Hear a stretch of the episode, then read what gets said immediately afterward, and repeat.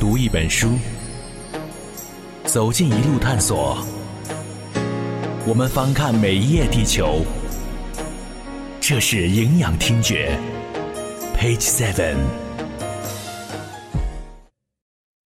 吃饭很重要。我也遇到过这样的痛苦，因为工作需要，曾经在德国连续吃了几个月的单位食堂。虽然那家食堂排名德国 Top Ten 的水准，让我有幸吃遍了全欧洲顶级的美味，但是那种感受的确有些崩溃。吃什么是个很重要的问题。刚来这边的时候，实际上，呃，从衣食住行各个方面都有很多有意思的故事发生。我记得有一个朋友。他当时被美国同学质疑说：“你们中国人好残忍，为什么你们吃狗肉？狗是人类最好的朋友呀！”我的朋友觉得这个问题，呃，比较呃无厘头，就回回了一句说：“你们美国人也同样的残忍，你们还吃火鸡呢，火鸡可是我们中国人最好的朋友。”嗯，然后我记得我以前在。系里自习的时候，跟国外的一些朋友在一起，嗯，我有时候会问他们说，我能不能吃我自己带来的国内的小吃？他们说可以啊，然后我就掏出了一包泡椒凤爪，就开始在那儿津津有味的啃，然后很多欧洲的同学都表示很诧异，说你怎么能啃得那么津津有味？那鸡爪上可是还带着指甲的呀。然后他们就有时候会把这种很有意思的意识传出去，嗯，然后所以有时候呢，呃，为了让他们更多的了解中国的饮食文化，我会跟带他们一起去吃中国菜，然后看着菜单上的一些翻译就特别有意思。你比如说，嗯，皮蛋它可能翻译的就是保存了千年的鸡蛋，呃，然后他们看着有一些呃食材，可能比如说是。动物的肝脏啊、内脏，他们就觉得可能比较难以接受。呃，最爱吃的美国的食品，可能是美国的这边的甜点吧，啊，或者是意大利意大利的那个食品，对，啊，吃的比较少，还真想不出来。现在呢，什么是最能接受？都能接受，但是每天吃都接受不了。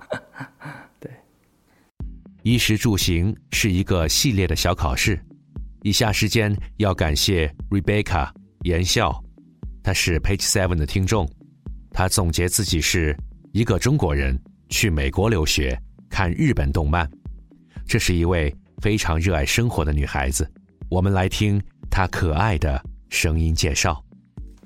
Hello，大家好，我是 Rebecca，Page Seven 的忠实听众，在美国留学。呃，留学的城市是 Ohio State 的 Columbus，是一个像大农场一样风景优美又宁静的地方，非常的适合学习。在刚到美国的时候，因为还没有找好房子，也还没有和学校签好住宿的协议，所以就提前在网上预定了当地教会组织的一个面向国际留学生的借宿计划，呃，预定了一个借宿家庭。当时住在一个美国夫妇的家里，在这家人家里面住了至少有四天吧，呃，全部都是无偿和免费的。当时身边的留学生大部分都是在学校附近自己租房子住，呃，可能跟朋友、跟同学一起合住。所以当时我也跟比较要好的朋友一起租了一个小公寓，呃，公寓里面是什么家具都没有的，所以住进去以后要自己着手去买家具。我们当时想去宜家买，呃，在咨询一些学长学姐之后，他们说根本就不用买，你们可以，嗯，因为来的时候，呃，你们可以去垃圾堆里翻一翻，然后其实有很多可以用的。然后印象比较深刻的是，当时那个学姐就指着自己家的椅子啊、桌子啊，还有衣柜啊，就说这些其实都是我从垃圾堆里捡回来的。除此以外。在居民区里经常转一转，也会发现有很多的家庭会在自己的院子里开跳蚤市场，把自己经过大扫除或者是一些家具啊，呃的更新以后多余出来的不想要的，呃，各种东西摆出来，以非常非常非常便宜的价格，甚至是免费，在美国的大学读书，它有非常高的选课自由性。嗯，不管你读的是什么专业，你都可以很自由的去学一些其他专业的，呃，可能跟你的本专业八竿子都打不着的课。比方说，我学的是商学嘛，business，但是就经常跑到一些艺术学院啊，或者是戏剧学院这样的地方去上一些他们的初级入门课程。除此以外，学校里面也经常举办各种各样的活动。嗯，比方说你在学校里走的时候，就可以看到各种各样的宣传广告，或者是有人会给你塞宣传单。这一点其实国内的很多学校也有啊，只是感觉美国这边会更开放一些吧，因为会看到很多跟宗教、政治有关的话题，也会有一些呃比较夸张的 party，甚至他会提醒你要带好安全套来之类的这种东西也会有，所以确实是很丰富多彩的。生活中的发现与属于自己的不经意和小成就，都是充满惊喜的。可爱的他们必须要经历这一段 remix 的青春测验，从及格到满分，好让自己好好的面对各种挑战，并且留心观察那些你身边的风景，哪怕是一段小小的故事。我们感谢雨涵，他的这段观察非常温暖。留学多少年？现在在哪里留学？我二零一零年到二零一一年之间是在美国留学，之后回北京待了两年，现在又在英国留学，已经待了大半年了。最难忘的留学小故事发生在二零一一年的春天，当时我们学校附近有一所面包店，然后那个面包店门口经常有一位黑人老大妈在乞讨。但是她的乞讨方式比较特别，她有时候会带一些纸做的玫瑰，摆摊儿一样的，然后问周围的路人：“今天您愿意帮助我吗？”大多数情况下，人们都是走过的，就是很少会跟他唠嗑。但是那一天我经过的时候呢，突然有一位大叔，黑人大叔吧，然后就捧了一朵玫瑰，就是送给我。当时我就很震惊，我就觉得，嗯，我们俩都不认识，你确定是要送给我吗？然后我当时心里还有一种回避的意识，就是怕惹事儿。但结果那个大叔呢，倒也很震惊，觉得，哎呀，对呀，我就是送给你的，这个没什么，我是在帮助这个，呃，老大妈嘛，所以你拿拿着，然后我们就一起享受这一天美好的时光，就很好。所以我当时就非常迅速的、匆匆的拿了这朵花，然后就走了。然后那个大叔也就也是笑笑的跟那个大妈聊聊天，也就走了。当时我觉得这个故事呢让我很感动，因为我们真的是陌生人，但是呢，他为了帮助另外一个人，他也帮助了我，所以这种就是心理的防备一下就觉得非常的小。我觉得，嗯，这种信任吧，可能是。